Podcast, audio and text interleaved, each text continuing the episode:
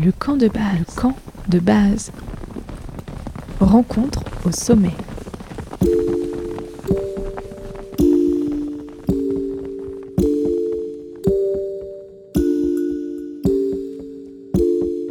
Bonjour et bienvenue à l'écoute du dixième épisode du camp de base, le podcast qui laisse à entendre la diversité de la montagne. Le 21 mars, c'est la journée internationale des forêts. Alors, tu es en droit de me demander pourquoi est-ce qu'on fait une journée internationale des forêts? Cette occasion, elle est avant tout pensée comme une journée pédagogique pour comprendre les fonctions écologiques, économiques, sociales du bois. Embarque dès à présent avec Raphaël Lachelot, enseignant-chercheur doctorant à l'Université de Grenoble, qui a fait des forêts de Maurienne, son terrain de recherche et évidemment son camp de vase. Bonjour Raphaël. Salut. Toi, tu es enseignant-chercheur doctorant en histoire de l'environnement. Ton objet d'étude, c'est les forêts euh, alpines. Alors, on va commencer par la première question qu'on pose à tous nos invités euh, ici. Il ressemble à quoi ton camp de base? Il est dans quel massif et qu'est-ce qu'on y retrouve? Alors c'est un peu dur comme question parce que je crois que j'en ai deux. Et en plus si tu me demandes de parler en termes de massif, ça va être compliqué. Mais euh, mon massif préféré c'est Beldon parce que c'est là-bas que j'ai appris à skier parce que euh, c'est là-bas que j'ai fait ma première course d'alpi, parce que euh, voilà, c'est la montagne très alpine que j'aime bien, mais en même temps, euh, de chez mes parents, le, massif qui est accessible à pied directement, c'est la Chartreuse, que j'aime bien pour d'autres raisons. C'est très bucolique, et j'aime bien faire le petit sentier du facteur qui me monte sur le plateau, et dans lequel tu te retrouves vite voilà, en montagne. Tu sors de la vallée. Donc ça, c'est le camp de base de base, je dirais. Et, euh, et, après, bah, depuis que je travaille euh, en recherche sur la montagne, bah, la vallée de la Maurienne et surtout la haute Maurienne, je dirais, euh, a pris une certaine, place pour moi. Et je pense que c'est. ouais, quand je dis mon, QG, moi, mon, QG, c'est au-dessus de Modane, Villarodin-Bourget, Ossois, et puis après Bessan aussi. donc je dirais que là, c'est mon nouveau camp de base que je découvre. Euh, j'ai même des attaches assez sentimentales maintenant. Bah, en termes de confort, je pense que je connais bien tous les Airbnb de du coin, à force d'y passer du temps. Euh, moi, ce que j'y retrouve aussi, bah, c'est en termes de, de manger, bah, du Beaufort, euh, forcément. Mais tous les produits un peu, un peu agricoles du, du, coin, de la bonne charcuterie, etc. etc. et tout ce que me font découvrir, bah, les relations avec qui je travaille là-bas, mais aussi, je, je pense que j'ai quelques amis maintenant là-bas, et puis, euh, puis ma copine aussi qui, vient de là-bas. Et puis ce que j'y retrouve aussi, et ça c'est ce que j'avais pas fait mais que je fais depuis quelques années, c'est que j'y vais aussi pour, euh, pour mes loisirs et pour mes pratiques sportives. Donc j'y trouve du rocher. Et, euh, c'est assez marrant de, je trouve, de, pratiquer bah, de la grimpe, de l'alpi, des choses comme ça sur un terrain que je connais très bien professionnellement, donc beaucoup euh, de, je connais beaucoup de choses sur les écosystèmes, sur les sociétés qui y vivent. Et, je m'intègre là-dedans par, euh, par ces pratiques-là. Donc, je vais dans les mêmes refuges dans lesquels je travaille, mais euh, en touriste. Le week-end, quoi. Ouais. Enfin, non, moi, je suis plus. je préfère me dégager la semaine. Moi, je vais pas trop en montagne le week-end. Je préfère travailler le week-end. Mais, mais voilà, c'est particulier. Mais c'est agréable parce qu'on voit le, on voit le, on voit le décor, enfin des, des deux côtés quoi. Donc, euh, donc c'est cool. Est-ce que tu penses que le fait que tu aies aimé pratiquer des activités sportives en montagne et diriger le fait de ta recherche, c'est-à-dire de devenir euh, enseignant-chercheur euh, sur l'environnement? Oui, mais c'est pas moi qui en suis responsable. C'est-à-dire que déjà, ce qu'il faut prendre en compte, c'est que je me suis pas vraiment intéressé à la montagne avant très tardivement dans ma vie. Enfin, on dirait que j'ai 150 ans, mais j'ai grandi dans la vallée du Grésivaudan, mais euh, j'ai toujours peut-être été aimé un peu être, je sais pas, différent des autres. Donc, comme tout le monde aimait la montagne quand on était petit, moi je disais que j'aimais pas. Et mais du coup, je me suis pas trop intéressé à part faire du ski euh, l'hiver, tu vois. Et euh, et au final, il a fallu que je parte en Pologne pendant un an pour me rendre compte qu'en fait, ben oui, j'étais français, parce que c'est la première fois quand tu parles étranger que tu dis que tu es, es, français. Mais j'avais d'autres collègues français qui venaient de Rennes notamment, et j'étais pas tout à fait pareil qu'eux. Et que du coup, bah, je connaissais pas assez mes montagnes, et enfin, je connaissais des choses qui me différenciaient de quelqu'un qui peut habiter à Rennes. mais, euh, mais que je connaissais pas bien. Et c'est à partir de ce moment-là, donc là je te parle d'un truc, c'est 2013-2014, quoi, que j'ai commencé vraiment à me dire, ben voilà, maintenant j'ai envie, tu vois, d'aller marcher en montagne, alors qu'avant je, suivais des potes, mais c'était pas ma, c'était pas ma cam. Quoi. Ok. Et, euh, Et comment t'en arrives à la recherche? Bah, bah, justement, c'est un peu le lien. En fait, euh, un master, je, faisais déjà, j'étais dans un master de euh, histoire où on faisait de la recherche, on est formé à la recherche, mais moi, mon sujet à l'époque, c'était la pornographie et la télévision. Voilà. Je me rappelle. Ouais. ça, avait ça, avait marqué le. Ouais, ouais, ouais. ouais, bah, j'aime bien faire le pitre, ça, ça fonctionnait bien. Euh, bon, j'avais fait euh, travaux de très bonne qualité, mais le, le, premier mémoire était très bien. Et la deuxième année, j'ai été un peu, un peu saoulé par le sujet, en fait, mais sans m'en rendre compte. Je pensais que la recherche ne m'intéressait pas. Or, il y avait une de mes professeurs, euh, Anne-Marie euh, Granet, euh, pour pas la, pas la citer, qui peut-être savait mieux ce que j'avais envie de, faire que moi. Et à ce moment-là, je, je, préparais la liste de courses pour l'accompagnateur de moyenne montagne. Et elle m'a dit, ben, donc, dans mon année de, que j'aime bien appeler de Master 3, c'est-à-dire que j'avais pas rendu mon, mon, mémoire à la fin du M2, donc j'entamais, je redoublais, quoi, en gros. Et elle m'a dit, ben, est-ce que, euh, est-ce que ça, te, ça vous, parce qu'on se vous voit en histoire, ça vous dirait de, de faire, euh, de faire un stage sur le risque d'avalanche en Haute-Maurienne? Et ce qu'elle m'a vendu, c'est pas le côté scientifique, c'est de me dire, vous pourrez euh, faire pas mal, beaucoup de terrain, comme ça vous compléterez votre liste de courses. Je dis, bon, bah écoute, c'est du déplacement gratuit, let's go, quoi. Oui, oui, oui.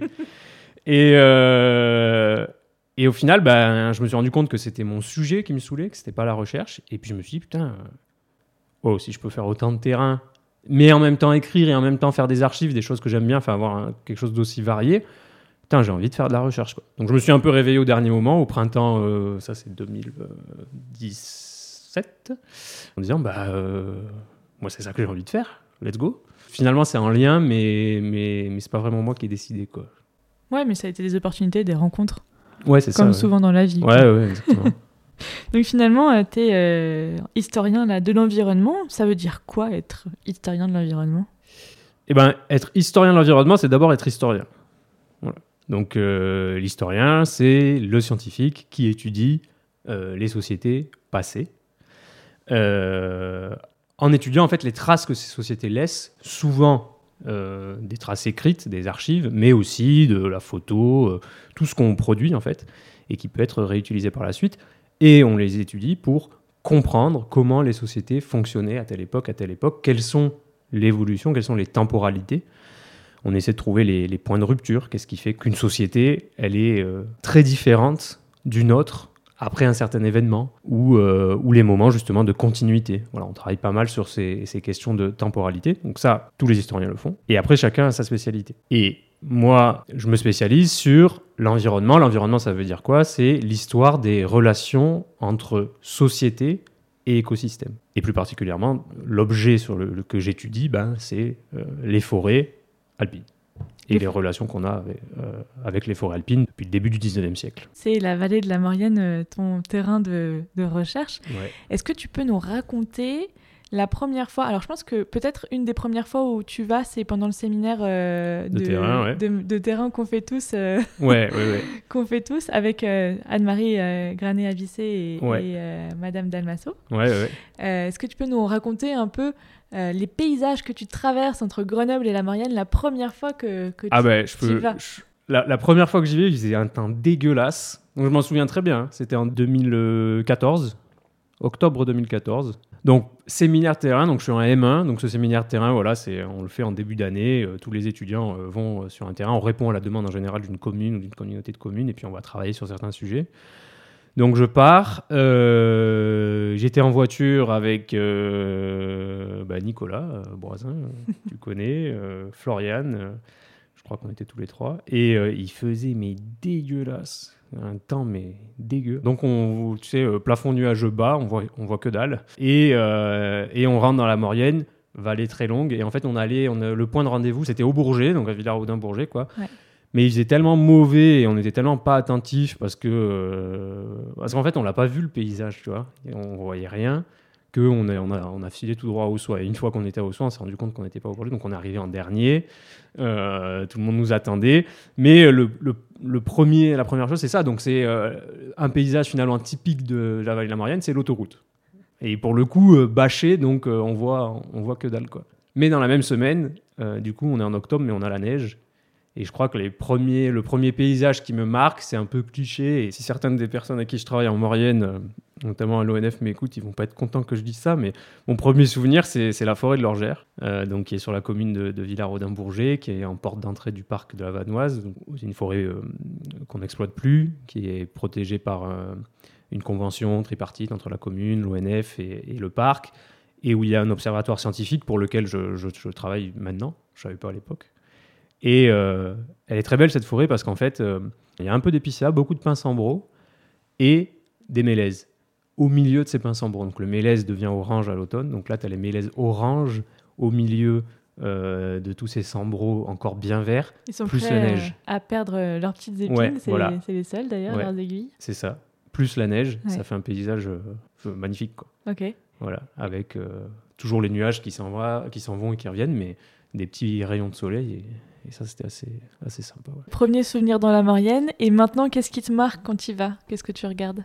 Peut-être c'est le fait, la déformation, que je travaille un peu sur les risques naturels. Je regarde l'évolution des torrents, des choses comme ça quand je suis dans le train. En fait, moi, j'ai pas le, j'ai pas le permis, j'ai pas de voiture pour pour des raisons de, de, de santé. Du coup, j'y vais très souvent en train. À part, alors, très objectivement, quand j'y vais avec un collègue, on parle, on parle, et des fois, on voit pas grand-chose. Si c'est un collègue qui connaît pas, bah, je fais le guide. euh, Ah, voilà, les lacets de Montvernier. Voilà, tu vois, c'est. Ok. Voilà, euh, ici les usines d'aluminium. Voilà. Mais quand je suis tout seul et que je suis dans le train, ce que je regarde, voilà, c'est ça va être euh, bah, déjà les forêts, voir s'il y a eu des coupes ou des choses comme ça. Et puis en général, ouais, les, les torrents, voir ce qui a coulé, voir ce qui a pas coulé depuis un petit moment, euh, etc., etc. Tu nous as parlé de la forêt de l'Orgère, qui est une forêt euh, qui est euh, classée, Ouais. euh, qu'on touche plus. Euh, Oh, alors, ouais, Encore un peu? Oui. Ok. Dans quel cadre? En fait, on a arrêté les, les coupes à proprement parler. Par contre, euh, les chalets qui sont sur l'alpage ont le droit de tirer du bois pour leur, euh, leur affouage, donc pour leur bois de, de feu, pour se chauffer. Et puis, en réalité, on coupe quand même parce que pour... euh, Enfin, je dis on, moi je fais pas, hein. Mais euh, j'ai l'impression de faire partie du truc parce que je l'aime bien cette forêt. Mais en tout cas, euh, pour l'entretien du, du sentier, bah, il y a quand même beaucoup de travail à faire et à chaque sortie d'hiver, ben, bah, il faut couper un peu des bois. Après, sur sa partie supérieure, qui est la partie où, où personne ne va, parce que théoriquement, on n'a pas le droit de sortir des sentiers en- dans le parc de la Vanoise, mais euh, là, pour le coup, oui, euh, on, on y fait, on y fait rien, quoi. Et c'est quoi justement les particularités de- des forêts en Maurienne euh, Au-delà de la forêt de l'Orgère, elles sont composées comment? Qu'est-ce qu'on y voit? Mais moi, je dirais qu'il n'y a pas de. Enfin, scientifiquement, il n'y a pas de particularité. Enfin, elles sont pas. euh, Mais en fait, il n'y a, aucune forêt qui est ultra spécifique, je. Par contre, ce qui est assez intéressant, moi, je trouve qu'elles sont assez représentatives des forêts des Alpes du Nord. Alors, en, en Haute-Maurienne, plus particulièrement, on a quasiment la majorité, mais je te dis genre 90% des forêts, enfin, j'ai pas les chiffres exacts sur, sur toutes les communes, mais ce sont des forêts communales, donc des forêts collectives, euh, publiques, qui, depuis plusieurs centaines d'années, ont un mode d'exploitation euh, assez souple, qui est ce qu'on appelle euh, les coupes jardinatoires, c'est-à-dire qu'on va pas faire de coupe rase, mais on va aller couper les arbres qui sont arrivés à maturité. Quand il y a une coupe de l'extérieur, si vous êtes sur le versant d'en face, tu vois pas forcément qu'il y a une coupe, si t'as pas l'œil, euh, voilà. Ce que je trouve intéressant, et ça on le retrouve aussi en, en- en Basse-Maurienne, mais en Basse-Maurienne, il y a une propriété qui est un petit peu plus privée, ça a une explication historique, hein. mais on a aussi quand même beaucoup de forêts communales. Bon, dans les forêts privées, on va avoir tendance à avoir un peu plus de coupes euh, de coupe donc c'est un peu plus, euh, comment dire, en termes de paysage, ça peut changer le paysage assez rapidement. Mais euh, voilà, elles sont représentatives de ces forêts des Alpes du Nord qui, qui sont assez continues, avec pas mal de, conifères en altitude et, et, des feuillus un, peu plus, un peu plus bas, mais voilà, des forêts assez continues, vertes, parce qu'on est sur du conifère, qui poussent doucement, mais qui sont en fait un peu l'image d'épinal de la forêt, euh, de la forêt alpine.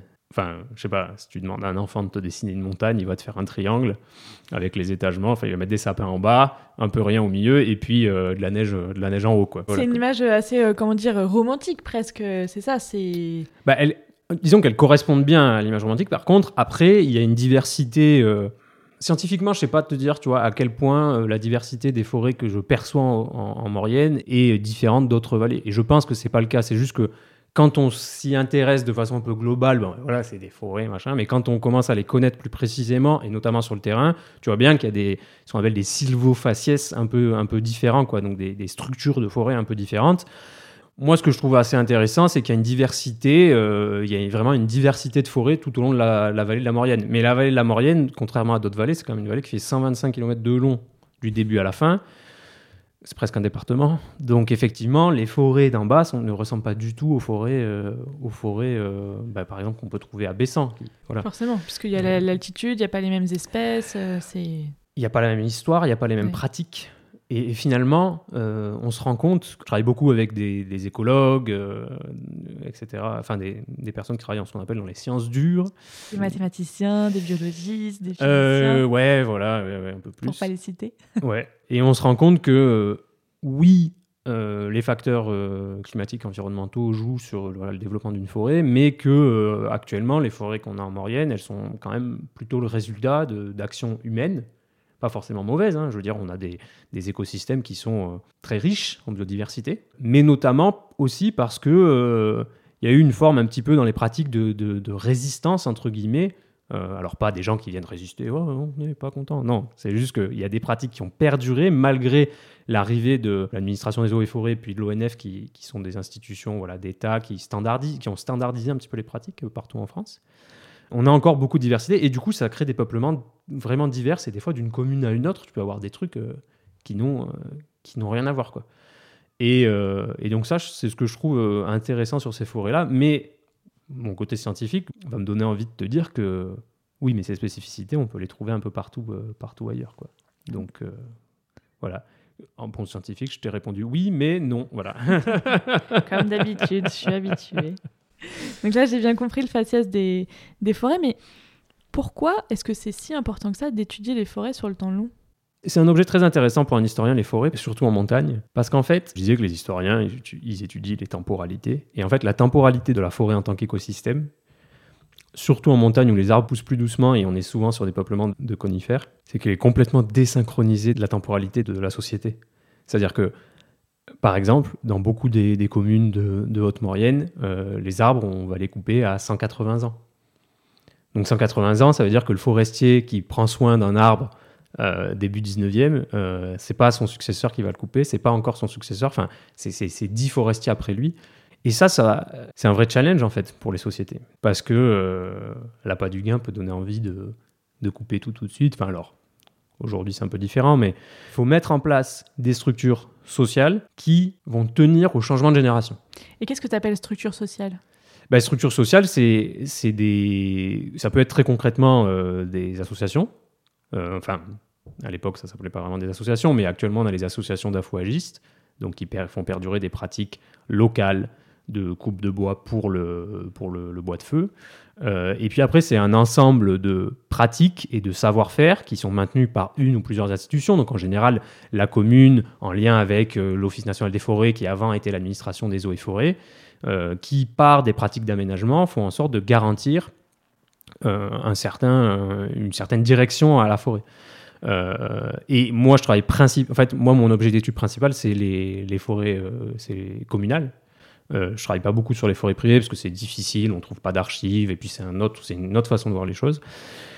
Mais par ce collectif, par le fait que ce soit des forêts communales, que, qu'elles soient gérées par un collectif pour la collectivité, euh, on arrive à obtenir euh, une, certaine forme de continuité dans les pratiques, euh, bien qu'il n'empêche qu'il y ait des moments, euh, justement des points de bascule, des moments où voilà, les forêts vont être tout d'un coup un peu trop utilisées, enfin plus utilisées, où on, euh, par exemple, je sais pas, la construction des forts de l'Essayon euh, à Oussois bah, pompe énormément de bois dans les forêts aux alentours à un moment parce que voilà, là il y, a, un enjeu un peu différent. Est-ce que ça veut dire que la continuité des pratiques, elle permet aussi d'avoir les mêmes formes de coupe, les mêmes formes de, de, de paysages euh, qu'il y a 180 ans?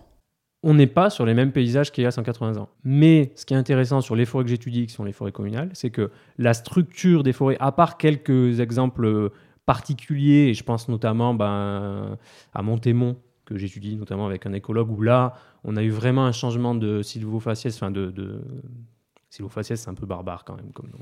C'est scientifique. Hein ouais, voilà. Non, mais que la, forêt a vraiment changé, quoi. En gros. Oui, les espèces qu'on y trouve sont plus les mêmes. Ouais, voilà. Sur la partie, sur la partie feuillue, où tu vois, avant, tu avais en fait des, espèces plutôt, plutôt arbustives et, pionnières, du, de l'aulne, du noisetier, mais qui étaient maintenues en fait, tu vois, légitimement et puis, euh, et puis maintenant, on a du euh, de l'érable et, à partir du moment où en fait on a arrêté d'exploiter, ben il y a le cycle en fait de la forêt a pris son cours et du coup ces essences arbustives qui sont là pour ouvrir les sols euh, ont été remplacées par d'autres.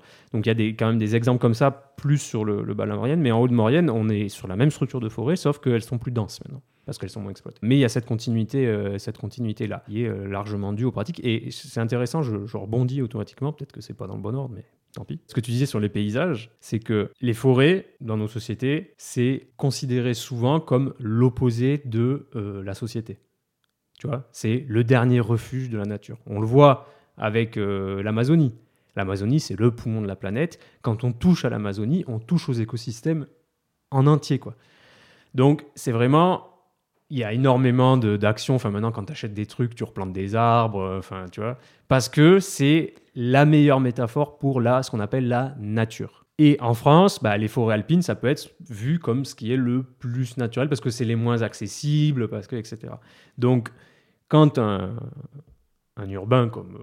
Euh, moi, je me considère comme, je sais pas, urbain, mais je suis quand même urbain, quoi. Euh, je peux aller en montagne, je me pose sur un belvédère et je vois une belle forêt, putain, nature, quoi, c'est quelque chose, tu vois. C'est vrai, c'est magnifique. Mais la chose que l'historien euh, Paul Agraté euh, viendrait dire, c'est que, euh, en fait, ces paysages-là, ils seraient fondamentalement différents s'il n'y avait pas d'activité humaine. Parce qu'on a l'impression qu'il n'y a pas d'activité humaine, parce que les gens viennent juste pour une semaine et n'ont pas connaissance des pratiques qui sont des pratiques où, euh, effectivement, tu n'as pas des forestiers toute la journée dans la forêt, quoi, tu vois, ça pousse doucement, les arbres. Ce qu'on aime bien sur ces forêts alpines et qu'on dessine, enfin, que les enfants dessinent, tu vois, c'est des forêts très régulières. Oui. Tu vois? Bah, ça, ça n'existe pas, en vrai. Enfin, dans un processus naturel, ça n'existerait pas. Dans la vraie vie, c'est l'anarchie, quoi. Ouais, ça serait beaucoup plus chaotique. Par exemple, euh, voilà, un coup de vent, euh, tu aurais pendant un gros coup de vent, imaginons qu'il tombe, je sais pas, 50 hectares euh, d'une forêt, bah, les 50 hectares, ils restent avec du bois mort pendant 200 ans, tu vois, c'est enfin, le bordel. Ça serait beaucoup moins, ça serait beaucoup plus déstructuré et une forêt beaucoup moins accueillante pour nous. Parce que ce qui est bien, c'est que dans les Alpes, sur certains des terrains que j'ai, il y a des endroits où justement il y a eu des coupes vent qu'on a nettoyés parce que quand un, bois il tombe avec le vent, c'est quand même plus facile que de le couper, donc on le récupère.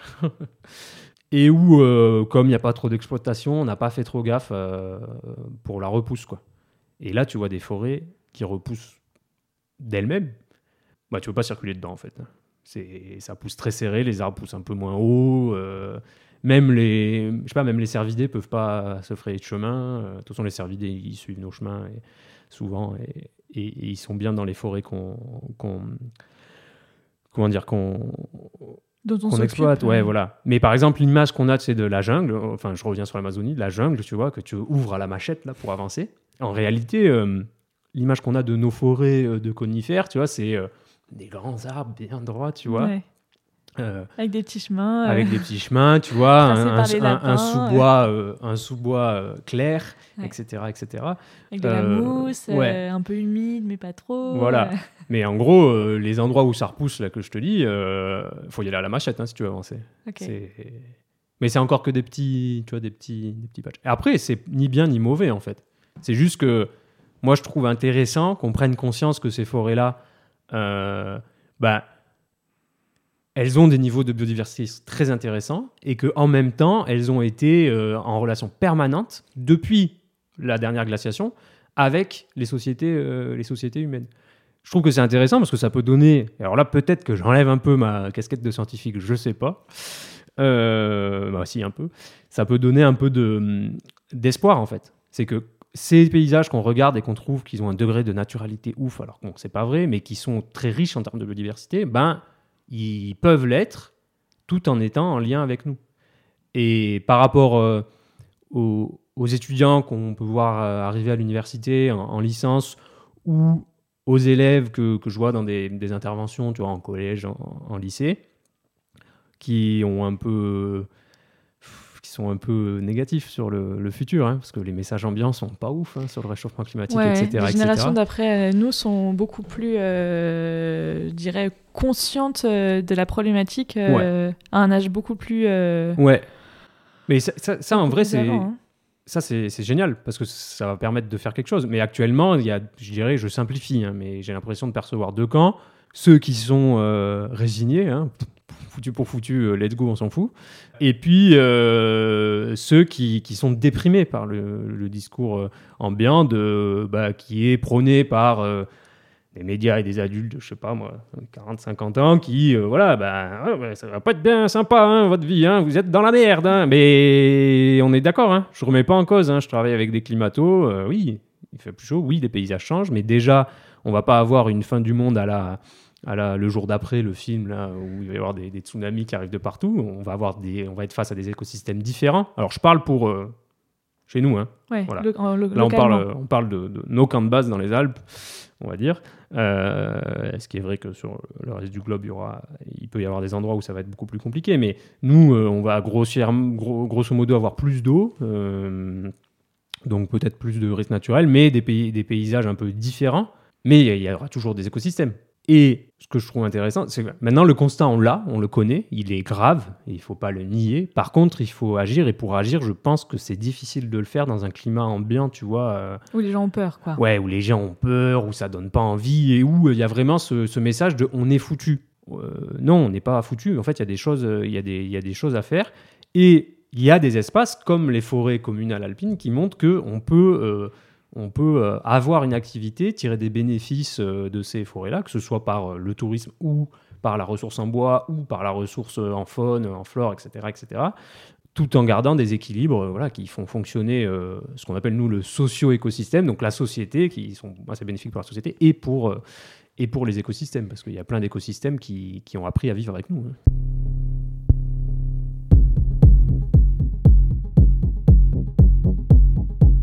Alors on va reparler de la manière dont tu euh, fais ta recherche, mais finalement Ouais. c'est quoi les indicateurs que tu regardes pour dire c'est bénéfique ou pas pour la société? Ah bah moi je dis pas. Ah. je, je- je- C'est pour ça que je te disais, j'enlève mon côté... euh, Ouais, J'enlève ma casquette chercheurs. de, de chercheur parce qu'en tant que chercheur, je vais pas te dire si c'est bénéfique ou pas. La seule chose, c'est que je vais regarder si ce euh, socio-écosystème, donc c'est-à-dire, euh, Les gens et la biodiversité, ouais, voilà, peut perdurer ou pas, quoi. Tu vois, il peut y avoir un moment où, je sais pas, imaginons, euh, on décide de couper toutes les forêts de, de la commune, bah, ok, il y a une rentrée d'argent euh, court terme. Par contre, euh, il n'y a plus d'écosystème forestier. C'est tout Euh, le principe de l'écologie. Ouais, ouais, ouais. Donc euh, ça, je peux le. Moi, je, moi, j'ai pas d'avis en tant que scientifique. Je, je vais juste trouver les faits qui te montrent que ça arrive, comment ça arrive, pourquoi. Euh, J'explique. Après, euh, voilà, je, je ne suis là que pour euh, pour constater. Et justement, ce constat, donc tu le fais euh, sur le terrain. Est-ce que être chercheur sur l'environnement, c'est euh, passer ses journées euh, à essayer de pénétrer des forêts où on y arrive, où on n'y arrive pas, de sortir sa machette ou de se balader dans des jolies forêts?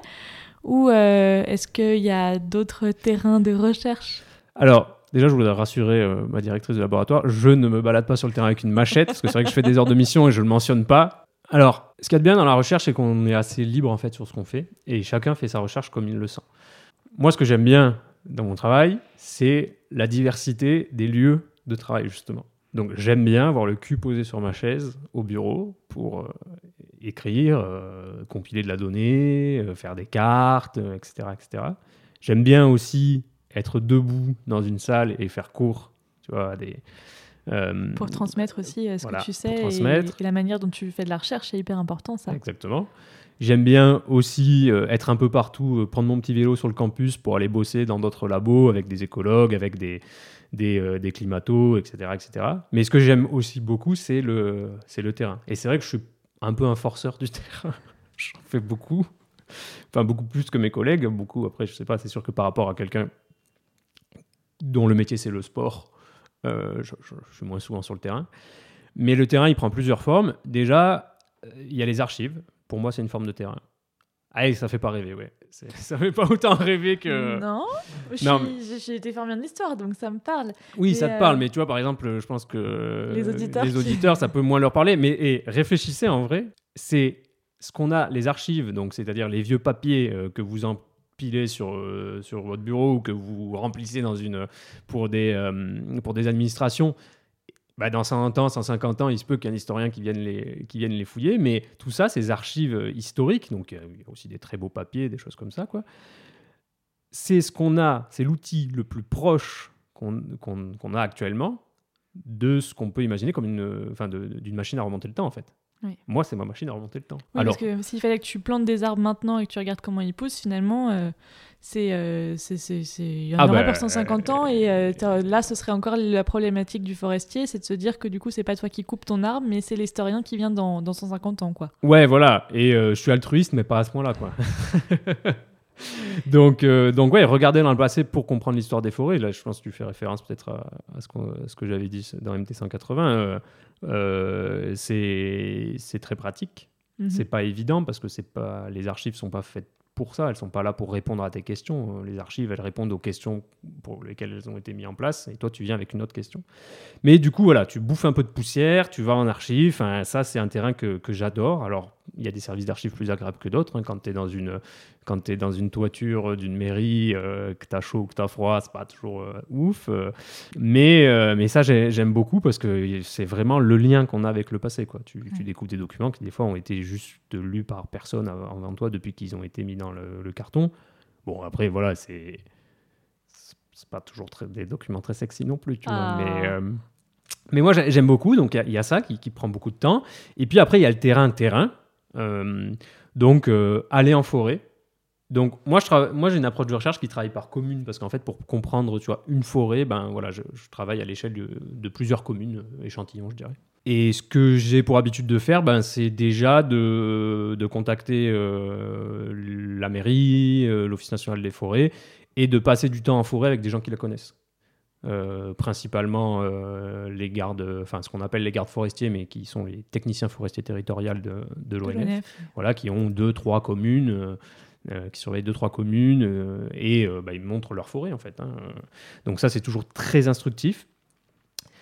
Et, et puis des fois, bah, voilà, des, locaux, par exemple, bah, à Montsapé, voilà, il y a, y, a, une personne qui a un peu la, mémoire locale qui, me, qui me balade. J'ai déjà fait des balades avec des, chasseurs dans certaines forêts, parce que c'est vrai que ils connaissent bien les écosystèmes, très bien même. Euh, je ne suis pas chasseur personnellement et quand ils me baladent, c'est pas pour chasser, mais euh, j'en apprends beaucoup, euh, beaucoup à leur côté. Donc ça, je passe pas mal de temps. Et puis, et puis ce qui est intéressant, c'est qu'en fait, les arbres dont on parle dans mes archives, au début du 19e, bah, c'était des, des tout petits arbres. Et actuellement, il y en a, ils sont...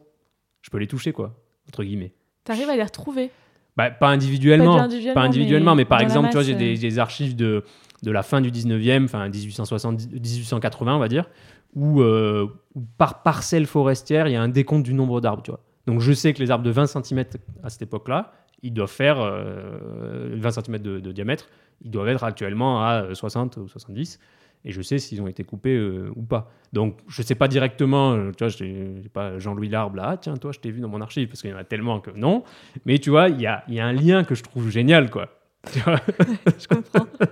que euh, voilà, c'est vraiment un lien avec le passé, quoi. Donc euh, Ouais. tu comprends pas en fait bien les archives sans, sans, sans passer du temps sur le terrain, parce que Ouais. par exemple, moi je me, je me rends compte souvent que tu dis bon bah ils ont coupé tant d'arbres cette année-là sur cette parcelle. Tu dis ouais bon bah ok ils ont coupé tant d'arbres sur cette parcelle. Puis après tu vas sur la parcelle et tu vois la- le degré de pente quoi. Tu dis mais putain comment ils ont fait quoi. Moi je tiens pas debout euh, avec mes mains et mes bras.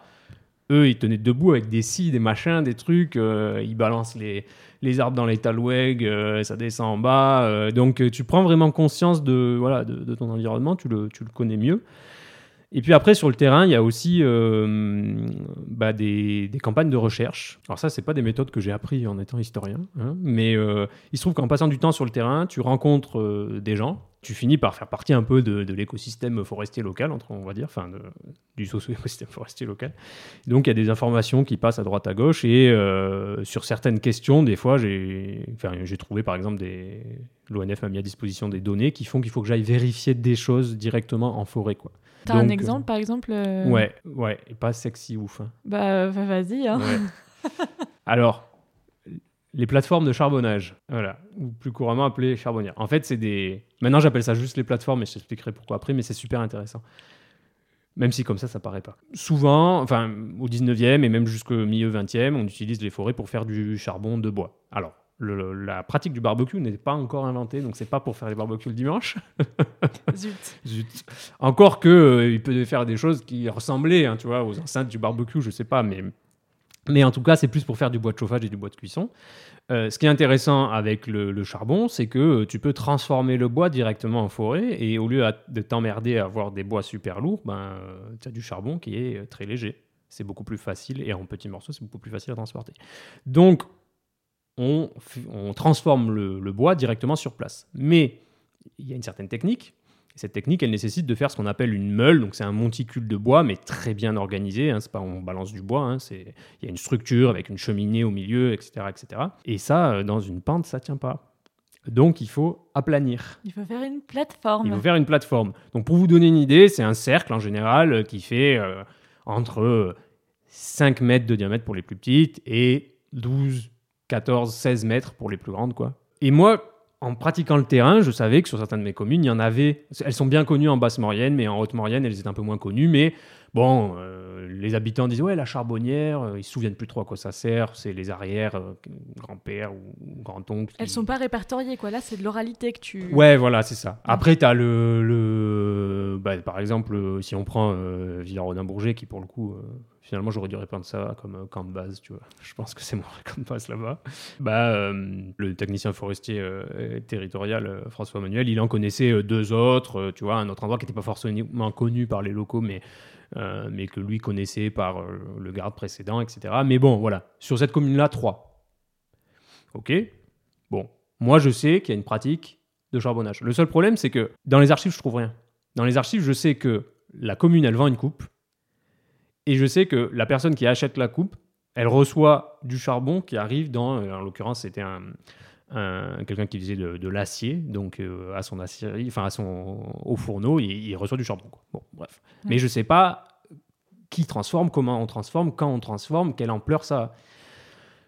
Bon, je sais que j'ai pas de source pour y répondre, donc euh, j'avais attendu. Et puis à un moment, bah, j'entends par le, par le parc qui me dit que l'ONF, donc le parc national de la Vanoise, euh, me dit que euh, bah, ils ont fait un relevé lidar. Alors relevé lidar, là vous voulez dire, mais qu'est-ce qui, de quoi qu'il parle En fait, c'est en gros, tu mets un laser sous un avion.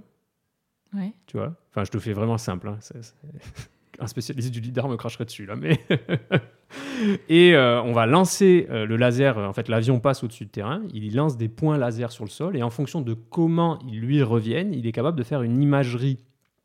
Euh, alors deux, deux types d'imagerie le modèle numérique de surface, mhm. donc qui est tout ce qui couvre le sol. Donc il peut te et là pour le coup c'était un test très détaillé. Donc c'est-à-dire qu'il peut te dire quel est l'arbre le plus grand de la forêt quelles sont les essences de chaque, euh, de chaque arbre. C'est une précision, mais folle.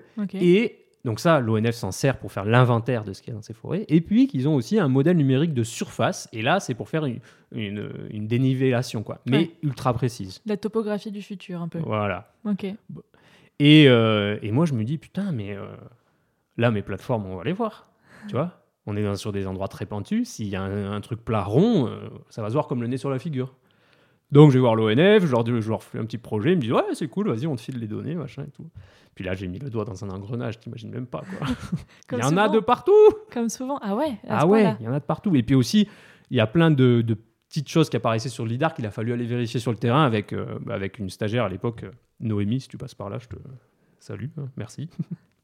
Euh, donc ce projet, je l'ai d'ailleurs construit, construit avec elle. Et donc là, il a fallu bah, aller sur le terrain, tu vois, vérifier que ce qu'on voyait sur le lidar, donc déjà il faut se peler le lidar, tu vois. Donc euh, on n'avait pas de technique automatisée, donc en gros tu cherches des petits points sur, euh, sur la carte. quoi.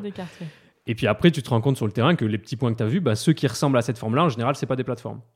Et ceux qui, euh, ceux qui ressemblent à telle forme, c'est des plateformes. Mais du coup, on a, on a retrouvé, je sais plus, 180, je crois, structures. Et au final, qui étaient vraiment des plateformes, on n'a pas fini, on a fait que la moitié du boulot, mais on en a déjà euh, euh, 24, je crois. Et donc c'est un vrai phénomène social euh, sur ce territoire-là. Bah, en fait, sur tous les territoires. C'est juste que là, en montagne, personne n'en avait trop cherché, quoi. J'avais Mais, jamais euh, entendu parler de ça, moi. c'est- ouais, ouais, jamais vu, je pense. Ouais. Donc là, si tu te limites à ça, tu pourrais dire, ben voilà, l'activité, elle est plus importante que ce que je vois dans les, dans les archives. Après, en même temps, une plateforme, ça peut être fait une fois hein, et plus, plus retouché, hein, parce que c'est juste Oui. un plat. hein. Des fois, il y a un petit muret quand il y a trop de pente, tu vois, mais sinon, c'est juste un plat. Après, ça veut dire que ce que tu vois dans les archives et euh, sur les données, il faut que tu ailles le vérifier sur les terrains quand euh, c'est ce travail. Donc, ça veut dire que tu aurais pu te dire, bon, bah c'est bon, il y en a 180, je les vois. Mais si, si quand tu vas vérifier, que tu fais la moitié, là, tu as que 24. Donc, euh, J'en ai que le 24, tiers de ce que mais- tu as trouvé, quoi. Ouais, mais alors, c'était. Oui, non, il faut le voir plutôt dans l'autre sens. C'est juste qu'à la base, avec les témoignages oraux, j'en ai 3, Ah ouais. tu vois, et je passe de 3 à 24. Ok. Parce que les 180, c'est juste en fait dû au fait que d'interprétation des données en fait que qu'on avait, enfin voilà qu'on savait pas comment faire. Et, et j'en ai fait que la moitié du taf, donc c'est un potentiel de 50 sur une seule commune, Villerodon-Bourget. Et là tu dis ah ouais, il y en a beaucoup. Alors on a trouvé que voilà il y avait plusieurs typologies. euh, il y en a qui ont servi à l'industrie sidérurgique et d'autres qui étaient un complément de revenu pour euh, l'activité pastorale parce qu'on en a trouvé à 2400 mètres d'altitude, tu vois. Euh, ce qui euh, répond pas à ce qui était dans les précédentes recherches, tu vois, qui, sont faites plus en plaine. Ce qui est intéressant, c'est que tu passes du temps dessus parce qu'on fait le relevé. En gros, faire le relevé d'une plateforme, c'est faire son, son tour, regarder un peu tout ce qu'il y a autou- autour, comment la plateforme elle-même est composée, aller creuser pour chercher du charbon, euh, prendre des photos, etc. etc. C'est-à-dire qu'avant d'aller sur le terrain, tu fais aussi une méthodologie. Qu'est-ce qu'on va Ouais. regarder euh, Ouais, ouais. Quel est Qui le se- plan, qui quoi? Ouais, qui se raffine aussi sur le terrain, tu vois. Genre les premiers jours, euh, là, je crois que la première charbonnière, on a dû mettre 5 heures ou 6 heures à la relever, tu vois. On a pressé la journée. Et, et- mais ça a permis de raffiner le processus. Et après, mais on passait quand même 2 heures sur chaque. euh, il me semble hein, que c'est à peu près 2 heures euh, par plateforme, euh, ou peut-être un peu moins. Puis après, il faut aller, aussi aller chercher, parce qu'il y en a qui sont à des endroits où plus personne ne va dans la forêt. hein. Connais mieux les forêts maintenant. hein. Mais ce qui est intéressant, c'est que tu passes du temps sur ces endroits-là et tu te rends compte bah, qu'elles sont pas toutes pareilles et que ça a été des plateformes de charbonnage au moment où elles ont été terrassées et où tu mets ta, meule qu'on appelle, tu vois, pour faire cuire ton, bois en fait euh, pendant plusieurs jours en pyrolyse. Enfin, je détaille pas et puis après ça se transforme en charbon. Donc ça, là, c'est une plateforme de charbonnage. Mais après. Tu pars et tu t'en sers plus. Si tu t'en resserres, c'est 20 ans après quand tu reviens faire une coupe là ou plus jamais. Et ce qui est intéressant, c'est que déjà, quand tu fais le relevé, tu te rends compte ben, que la terre, c'était un des éléments pour, trou- pour trouver si c'était une charbonnière ou pas, mais que la terre sur la charbonnière, elle est complètement différente de la terre à côté de la charbonnière. Tu vois, on est sur des, sous-bois de, de forêt voilà, de, conifères, euh, assez acides, très secs. euh, et, là, tu tombes sur une terre qui est, noire, euh, qui te brille dans les mains, où il y a du charbon dedans, en fait, tu vois. Donc, petite différence aussi sur la, sur la flore qui peut pousser, tu vois un peu plus de, de bruyère des Alpes euh, euh, sur, euh, sur les plateformes. Enfin, c'est l'impression, ça c'est encore vérifié scientifiquement. Et puis, ces plats aussi, ils les faisaient souvent dans, dans ce qu'on appelle des talwegs, donc la ligne d'écoulement des eaux, parce que ça permet en fait de, de lancer les troncs dans le talweg, ils tombent sur la plateforme et t'es bien quoi. Ouais. C'est toujours pragmatique, les, les montagnards. Mais du coup, euh, il y a de l'eau qui est sur ces, sur ces plateformes, tu vois, quand Et le- l'eau et le feu, euh, compliqué. Bah, à l'époque, euh, c'est pas grave parce qu'il faut- suffit de trouver 4 jours où il pleut pas et t'es bien quoi. Enfin, 4 jours, 2, 3, 4 jours où il pleut pas et t'es bien. Mais c'est juste que maintenant, ça fait que t'en as qui sont très humides et qui souvent ont ont de l'eau. Donc euh, ça devient en fait la, la, la baignoire ou la piscine euh, de toute la faune, euh, de toute la faune locale, tu vois. D'accord. Donc, euh, donc ça, je trouve ça super, super, super intéressant, tu vois, de voir comment euh, ces plateformes qui ont été faites pour un usage humain peuvent être récupérées par les écosystèmes, mais aussi par les humains. Parce que c'est un exemple un peu plus singulier, mais à la Villa-Rodin-Bourget, donc il y a la station de la Norma. Euh, derrière la station de la Norma, dans les années fin des années 80 ou mi- milieu des années 80, ils se disent, je suis plus sûr des dates, faudra vérifier, mais euh, c'est la mode des, euh, des parcours sportifs, des parcours de santé, tu sais. Je sais pas si tu vois. Et il nous en faut un. Dans les années 90, il n'y avait que ça partout. Et euh, donc, ils disent, ben, on va le faire où? Bah là, il y a un petit chemin, un petit chemin derrière. Allez, vas-y, on va l'agrandir, ça sera plus facile. Et puis, il se trouve que sur certains endroits du chemin, ben, il y a des plats déjà. Et ben, parfait. On va pas s'emmerder. On met des agrès dessus.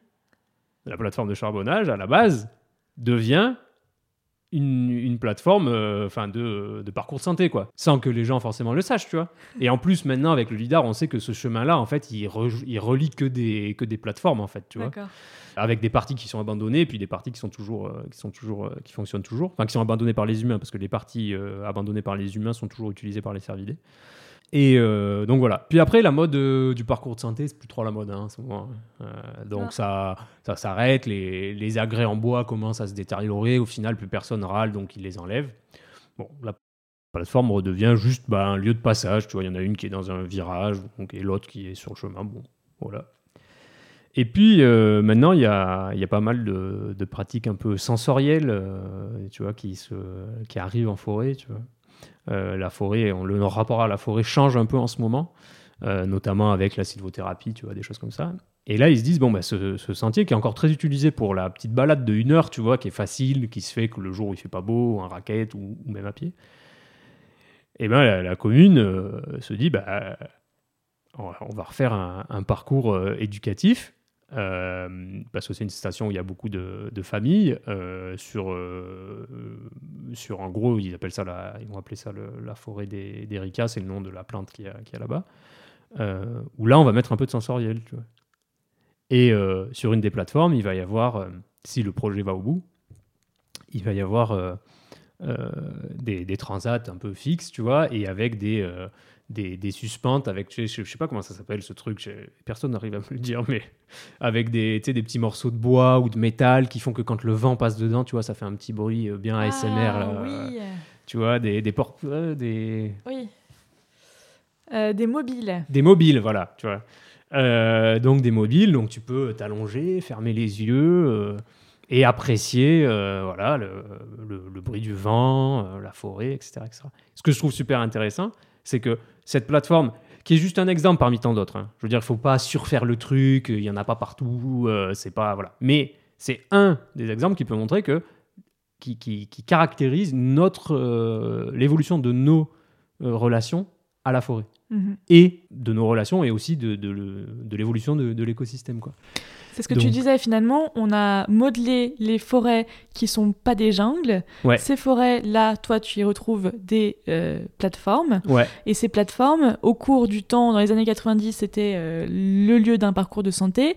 Là, ça va devenir un parcours sensoriel. Peut-être que dans 20 ans, ce sera autre chose. Ce sera autre chose, ouais. donc, tout le travail des historiens, finalement, c'est de montrer dans ce cas-là comment est-ce que les forêts sont modelées par l'homme et finalement quelles pratiques il a avec ces forêts au fil du temps. Ouais, et ce que je trouve intéressant aussi pour les plateformes, c'est que c'est pas juste une histoire, euh, enfin c'est ce que j'essaie de montrer dans ma thèse, c'est que c'est pas juste une histoire d'humains. Parce que quand les humains sont pas là, la faune et la flore, elle s'en occupe très bien. de, euh, voilà, donc elle va, ça lui fait des, piscines, il y a certains types de flore qui, qui, se trouvent mieux sur ce sol un peu différent. euh, donc, donc finalement, ces, ces plateformes pas sexy là, donc j'arrête de dire plateforme de charbonnière parce que c'est vraiment pas sexy, mais on peut dire plateforme alpine ou tu vois, un truc comme ça.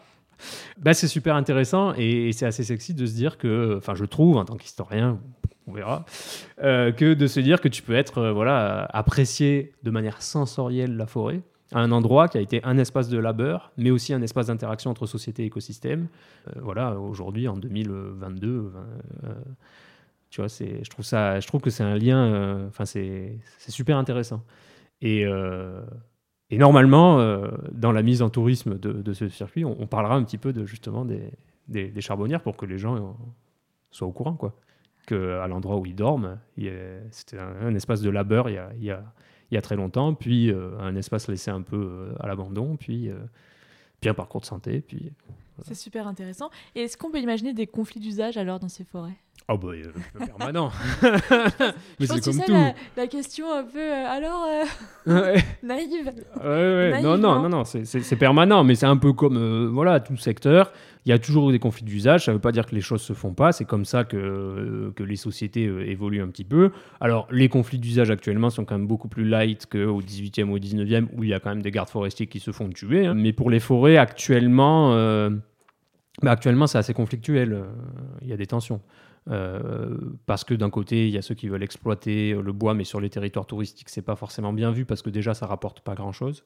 Enfin, je veux dire, une coupe qui va rapporter 8000 euros à une mairie qui investit 8 millions dans un télésiège, je veux dire, ouais, bon, ça va surtout faire du bordel l'été euh, et qui va pas plaire aux touristes, donc euh, j'ai Ouais. pas envie. Il y a bah, la, la forêt, tout le monde y est, quoi. Les VTTistes, Les chasseurs. les chasseurs, les randonneurs. donc, bah, par manque de compréhension ou de connaissance l'un de l'autre, ben, des fois ça peut poser problème. Mhm. Mais en même temps, c'est aussi euh, tous ces antagonismes, ils peuvent se retrouver assez facilement. Par exemple, tu vois, les subventions européennes pour aménager les forêts. Euh, souvent, ce qu'ils demandent, c'est euh, c'est que quand ils font une piste, par exemple, forestière, qu'elle soit qu'elle soit pas utile juste pour l'exploitation ou juste pour, je sais pas, le, le ski. Donc là, en général, tout le monde s'allie pour avoir les financements parce que tu fais une piste qui va servir au ski, enfin, qui va d'abord servir à débarder, à sortir du bois. Elle va aussi servir souvent de piste euh, pour, le, pour, le, pour la station Pour de ski, s'il y a une station de ski, ouais. voilà. Euh, une, ski- une piste de ski de fond aussi sur une boucle. euh. Ouais, ça peut être une piste de ski de fond, euh, ça peut être aussi un, un chemin de rando ou un accès. euh, et, puis, euh, et puis aussi, pour monter en pâturage, pour monter en alpage l'été, ben, tu peux faire passer les troupeaux plus facilement, etc. Donc, il y a des moments de convergence. Je pense que le conflit, enfin les antagonismes, je dirais plutôt, ben, en fait, c'est ça n'existe pas, euh, les moments où tout se passe bien. Mais c'est pas, c'est pas mal, tu vois. C'est que chacun essaie de défendre un peu son, son point de vue.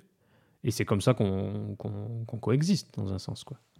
Complètement. Et tu le vois, ça, sur, euh, sur des archives du, du 19e siècle Euh, Ah Ces oui. antagonismes, Bah oui. ils existent déjà. Bah, c'est pas les mêmes. Hmm. Mais là, l'antagonisme existe parce que chacun défend un petit peu euh, son intérêt. Mais ça n'empêche pas que les choses euh, avancent, tu vois. Mais, euh, mais même au sein, en plus des, administrations, tu vois. Au sein d'une administration, tu peux voir des antagonismes. Et puis, euh, je sais pas, bon, peut-être un exemple autour d'Ossois, tu vois, euh, pendant la période sarde, donc c'est 1819, 1833 en gros, alors j'ai plus les dates exactes, mais on construit les forts de l'Essaillon. J'ai dit en début d'épisode bah, que ça, ça pompe beaucoup d'arbres dans les forêts, donc tu pourrais te dire, euh, ouais, mais bon, c'est une volonté de l'État, donc l'État est d'accord. Mais non, il y a des parties d'État qui sont pas d'accord, parce que c'est ceux qui s'occupent des routes et des forêts, bah, ils disent, bah, des forêts, il y a plus de forêts, et en plus, sur la route, du coup, il y a de plus en plus de chutes de pierres, c'est dur de gérer la route, tu vois. Donc, euh, t'as eux qui écrivent euh, voilà, à l'intendance euh, pour dire, ouais, c'est le bordel, machin, tout ça. Pourtant, c'est l'État, tu vois. Et puis, au milieu, T'as les locaux, et les locaux, c'est pas un truc euh, cohérent. Enfin, il y en a qui, qui y trouvent avantage. Il y en a un qui devient le fournisseur officiel de bois des, des forts. Lui, il s'en Il met plein les fouilles. Ouais. Et en même temps, les sidérurgistes un peu plus bas à Modane, ils disent Eh, Putain, on n'arrive plus à avoir de, euh, de bois, quoi. Parce que le fort, il paye mieux et que eux, en même temps, leur situation économique est pas bonne, euh, etc., etc. Donc. cette, euh, en fait, c'est ça qu'on qu'on restitue, tu vois. Mais comment après un territoire, euh, parce que le, ces antagonismes, ils peuvent être, ils peuvent être bloquants pour un territoire, mais ils peuvent aussi euh, permettre d'avancer et euh, créer des territoires qui sont cohérents et efficaces dans leur, dans leur stratégie. Et beaucoup de territoires de montagne le sont. Par exemple, il y a des conflits souvent entre les agriculteurs et les stations de ski, Mhm. mais il y a aussi beaucoup de synergies. Et quand tu regardes la démographie, euh, les agriculteurs, souvent l'hiver, ont des emplois en station de ski. Mais c'est pour ça que tout est qu'après tout est un peu un peu complexe quoi. C'est une économie mixte, hein, c'est clair. De toute Complètement. façon, euh, c'est- Complètement. Ils peuvent pas... enfin, on peut plus s'en passer, quoi. Bah, bien sûr, l'un et l'autre on peut plus s'en passer, mais euh, c'est ce qu'on voit bah, par exemple euh, pour les états généraux de la transition euh, du tourisme qui ont eu lieu Il y a quelques mois. Ouais, voilà, à l'automne En 2020. 21. 21. Ouais, ouais, ouais, c'était en 2021. Où euh, le collectif Personnage euh, et, euh, a été impliqué, et moi-même. C'était organisé par DTM, Montagne Wilderness et DSF, Domaine Ski de France. Bah, tu vois bien que tout est intriqué les uns dans les autres et que tu peux pas dire du jour au lendemain on arrête, euh, on arrête le ski, on arrête tel truc parce que, euh, parce que tout, tout s'écroule. quoi. Même si des fois ça paraît un peu simple d'une vision euh, extérieure quand tu connais pas forcément tous les enjeux. Et le problème c'est que c'est des territoires qui sont très exposés aux visions extérieures par le tourisme et par le, voilà, les, urbains. Bah, c'est vrai que c'est quand même plus complexe que ça et que qu'on est tous pris un peu dans nos, propres paradoxes. Mais en même temps, c'est des territoires qui réussissent bien. Enfin, en général, le tourisme, c'est pas toujours, euh, toujours synonyme d'un territoire qui se porte bien économiquement. Enfin, on peut le voir, tu vois, dans les suds. Là, en montagne, il y a un mix entre euh, industrie, tourisme, euh, agropastoralisme, qui fait que les territoires s'en sortent. Pas tout le monde s'en sort sur les territoires, mais de manière générale, on est de toute façon dans une région. Économiquement, Ouais. De toute façon, du plus Prospère. bien, tu, tu, tu Oui. dois connaître un peu les bails, quoi. oui. C'est de l'autre côté de la Maurienne. Ouais. C'est quoi les archives euh, que tu étudies dans ce cadre-là? Alors, les archives que j'étudie, ça va être les toutes les archives en lien avec euh, la gestion des forêts. Alors, ça peut être des documents directement euh, faits pour, donc tu vois, l'administration des eaux et forêts qui fait des, ce qu'on appelle des plans d'aménagement. Donc ça, c'est le document de base qui permet l'aménagement d'une forêt, sa gestion. C'est-à-dire qu'à un instant T, on fait l'état de ce qu'il y a dans la forêt, de sa biodiversité, etc., etc. Et on fixe les coupes ou les actions, pas forcément des coupes, qu'on mène sur les 20 années à, venir. Et ça, c'est bien parce que c'est un document qui a une continuité en Savoie de 1880 à euh, nos jours. C'est toujours comme ça qu'on gère les forêts. Donc il y, a des choses comme ça. Après, il y a des choses un peu plus. Euh, il y a des archives privées, euh, enfin il y a plein d'archives, mais peut-être un peu plus marrant, c'est que pour avoir la vision un peu plus locale, eh ben, euh, par exemple, je passe beaucoup de temps dans les, euh, les comptes rendus de, de, conseils municipaux. Alors, à l'époque, ça s'appelait pas forcément conseils municipaux, mais donc là, euh, tu parlais d'antagonisme, tu vois, on voit, tu as des, des, choses assez intéressantes, puis aussi la quotidienneté, quoi. ma vache est morte parce que le mec qui fait pâturer en haut, il a fait tomber des pierres, elle a pris une pierre, elle est morte, remboursez-moi ma vache, ou Madame Machin, elle m'a piqué du bois, tu vois, c'est ah ouais, ça rigole pas quoi. Bah, des fois, tu rigoles un peu quoi. C'est pas les documents qui vont t'apporter le plus en termes euh, tu vois, d'interprétation, encore qu'il peut être révélateur de, certaines choses, mais, euh, mais voilà. Puis après, avec des choses aussi un peu, un peu plus funèbres, euh, voilà. Mais, mais donc il y a ça. Après, je travaille un peu aussi avec des, des, archives photographiques et de cartes postales qui sont pas des très bons documents, mais qui montrent bah, comme ce qu'on a envie de, montrer. Donc ça, c'est important de l'avoir. Euh, et puis, euh, oui, bah, principalement, c'est ces archives-là sur lesquelles je, je travaille. Quoi. Si tu enlèves après les autres sources, comme le LIDAR, les choses comme ça.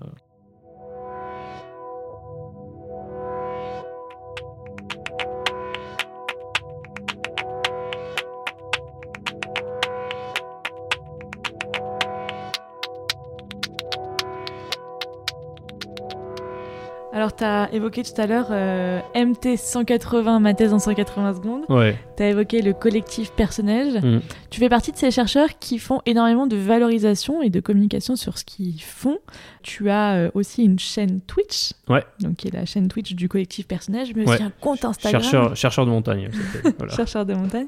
Euh, en quoi c'est important pour toi d'être vecteur de communication et de médiation pour un grand public en termes de recherche Moi, j'ai l'impression, enfin après, c'est ma vision des choses, hein, ça engage que moi, mais qu'un un chercheur, ça devrait faire partie de son travail que de communiquer ses résultats de façon plus large. Euh, il y a des, des, personnes qui sont spécialisées euh, dans ces communications, dans ce là, donc euh, ça peut être des toi par exemple. Des médiateurs. Voilà, des médiateurs, voilà. Mais tu as aussi des journalistes au niveau national, des choses comme ça. Euh, moi, ce que je perçois dans mon milieu, euh, notamment par euh, mes supérieurs, mes, aînés, c'est qu'ils ont, notamment sur les rapports du GIEC et de l'IPBES, qu'ils ont une impression de ne pas être écoutés comme, comme ils ont envie. Quoi. Et par exemple, quand ils ont des points positifs à apporter, actuellement, les médias n'ont pas grand-chose à faire. Donc, difficulté à transmettre le message qu'ils ont envie de transmettre. Et donc moi, je ne enfin, je, je suis pas seul, en fait. C'est une réflexion qu'on a collective, de se dire, ben, en fait, tant qu'on ne fait pas notre euh, communication, enfin, il y a d'autres gens qui la feront pour nous, et, euh, et ça nous plaira peut-être pas.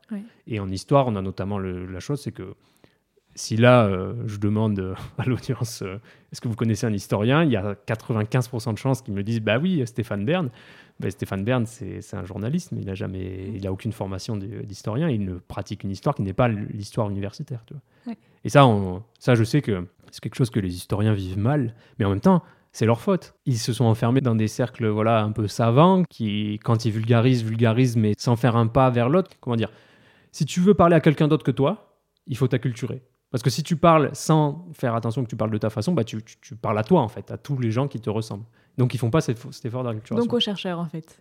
Bah, donc, aux chercheurs et aux, voilà, à une certaine classe sociale euh, proche du milieu de la recherche. Donc, euh, moi, j'ai envie de. Enfin, c'est total. Enfin, voilà, je pense qu'il faut transmettre ces connaissances, parce qu'en plus, on est financé par l'argent public, dans un sens, tu vois, donc c'est intéressant que ce soit connu. Euh, mais d'un point de vue un peu à l'échelle de ma petite personne, je dirais que Déjà, il y a une chose, c'est quand on fait de, la vulgarisation, tu vois, tu passes une semaine dans un collège ou machin, bah, ça donne un sens à ton métier. quoi. C'est Ouais. agréable, c'est un truc de fou. Ça, c'est fantastique. Et l'autre chose, c'est que je pense que ça fait de nous des meilleurs chercheurs. Ouais. Parce que tu es obligé de te poser la question de comment on tra- tu transmets ton sujet. Et ça te force à mieux le connaître. Oui. Parce qu'il y a plein de non-dits que tu ne vas pas dire dans des gens qui sont connaisseurs, donc dans ta discipline, parce que tout le monde le sait, qui en fait t'empêche, ça je m'en suis rendu compte sur le tas, hein, mais font que tu tu remets pas complètement en cause les bases tu vois, de, ton sujet, tu reviens pas aux bases et t'es pas sur des bases assez solides. Alors que l'altérité, le contact avec l'autre, moi je l'ai d'abord vécu par euh, le contact avec d'autres disciplines, parce que je, travaille dans un cadre très interdisciplinaire, et ensuite avec le contact euh, plus grand public, ben, ça te force à être, euh, solide. Et après, c'est un apprentissage. hein. Et puis euh, ça peut être très très très très clair dans ta tête, mais si t'arrives pas à l'exprimer à l'autre, c'est que c'est pas si clair que ça. Il y a ça. Bah, c'est que c'est pas si clair et puis que ça sert à rien que ça reste dans ta tête. Tu vois, c'est des recherches scientifiques. Enfin, si l'État paye les recherches scientifiques pour qu'elles restent dans la tête des chercheurs ou même que dans le cercle des chercheurs, je trouve que. Alors, ça, c'est un peu militant ce que je dis, mais moi, je viens d'une discipline qui a, qui a pendant longtemps, et encore des gens qui le font, essayé de, de rester en retrait de la société, de ne pas se penser en termes d'utilité sociale et de fustiger les disciplines qui, qui se pensent en, termes d'utilité sociale. Il y a des raisons, hein. Je veux dire, euh, enfin, l'histoire, euh, c'est pas. Enfin, c'est fait par des historiens, mais c'est aussi fait par n'importe qui. Dès qu'on a, on parle du rapport au passé, on peut dire euh, l'histoire dit, même si euh, pff, pas fait de recherche. Et, du coup, ça, ça nous a mis dans la sauce, hein, tu vois. euh, les, grandes dictatures de, de, de la Seconde Guerre euh, mondiale et- avaient beaucoup recours à l'histoire, tu vois. Donc, il y a un peu des dingueries, tu vois, qui peuvent être assez désagréables. Donc, c'est normal qu'on ait pris ce recul. Mais euh, notamment avec des collègues, on partage le fait que. euh, qu'on a besoin en fait de, de sortir de ce vase clos et euh, il y a plein de sujets d'actualité qu'on se dit mais attends si on pouvait apporter un regard en plus peut-être que ça aiderait quoi et, euh, le regard historique il est intéressant pour déconstruire des faux événements euh, euh, pour te dire enfin on nous demande tous aux, historiens euh, il y a une, une belle vidéo justement de, de Thomas Le Hégara euh, ou Thibaut Ah, je le confonds toujours je confonds toujours son prénom là-dessus mais euh, on te demande est-ce que euh, est-ce que la, l'épidémie de la pandémie de Covid-19 euh, est un point euh, tournant? Est-ce que c'est le- la fin d'une ère, le début d'une autre? Bah, En tant qu'historien, tu ne peux pas répondre. Par contre, tu peux dire que on- des pandémies, il y en a eu plein, il y en a eu beaucoup, on en connaît beaucoup qui ont fait La énormément de morts. notamment. euh, Voilà. Et ça n'a jamais été, ça n'a jamais fait changer d'air parce que ça, ralentit, c'est-à-dire il y a des morts, etc., etc. Mais après, le monde reprend, euh, reprend normalement et rien n'a forcément changé. Même euh, sur des, euh, sur la, peste noire, je, il me semble que c'est l'exemple qu'il cite, où en gros, on estime que tu as 50% de la population qui crève, enfin un tiers à, à 50%, je crois, qui, qui, qui crèvent. Donc, tu imagines qu'il bah, y a des villages qui, qui disparaissent, etc., etc. Mais les structures sociales ne changent pas les façons de faire ne changent pas, tout reprend, on repart un peu en arrière. Quoi. Donc, ça ne veut pas dire que cette pandémie-là ne va pas changer les choses, mais si tu regardes l'histoire, il n'y en a aucune qui l'a fait avant. Quoi. Complètement. C'est un complément euh, historique, effectivement, pour euh, Ouais. peut-être euh, faire des paris ou, Ouais. ou se dire bah, est-ce qu'on n'a pas envie que ça change finalement Bah, Peut-être pas faire des paris, mais moi je dirais plus pour se. Des fois, c'est un peu se rassurer. Euh, justement, dans le, le podcast euh, censé.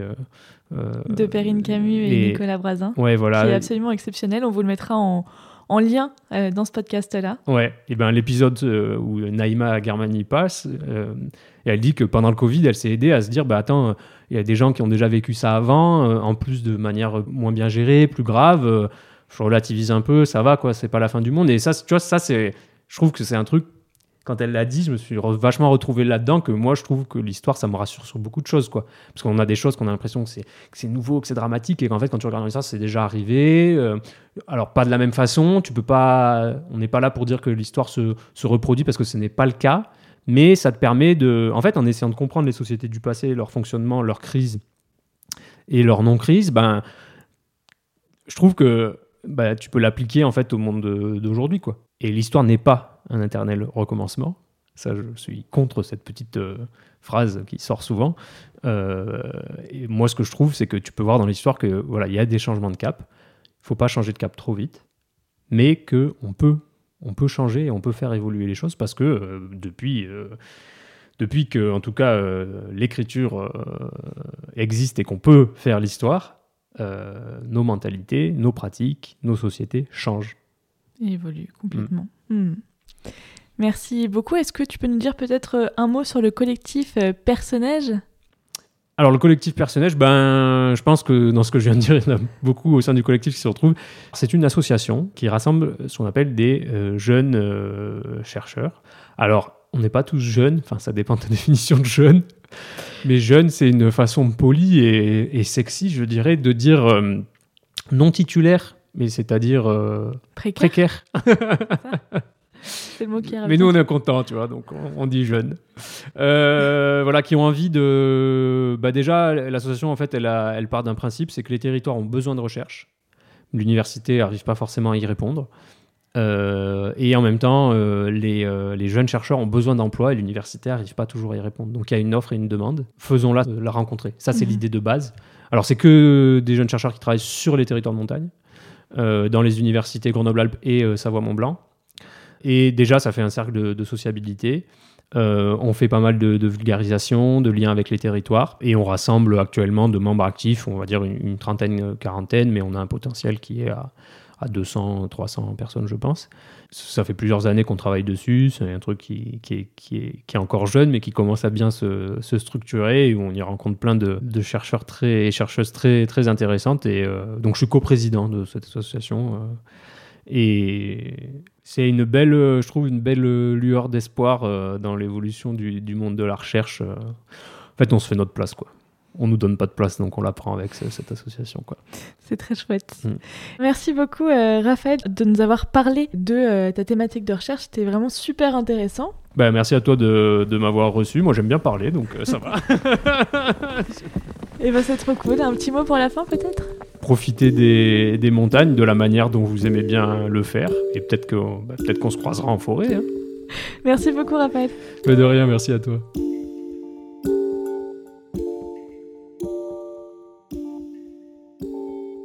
Merci beaucoup d'avoir écouté ce dixième épisode du camp de base avec Raphaël Lachello sur les forêts de Maurienne. J'espère qu'il t'a plu. Euh, n'hésite pas, si c'est le cas, à m'envoyer un, petit message, ça me fait toujours plaisir.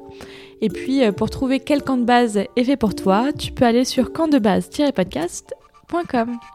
À très vite, à l'écoute du camp de base, rencontre au sommet.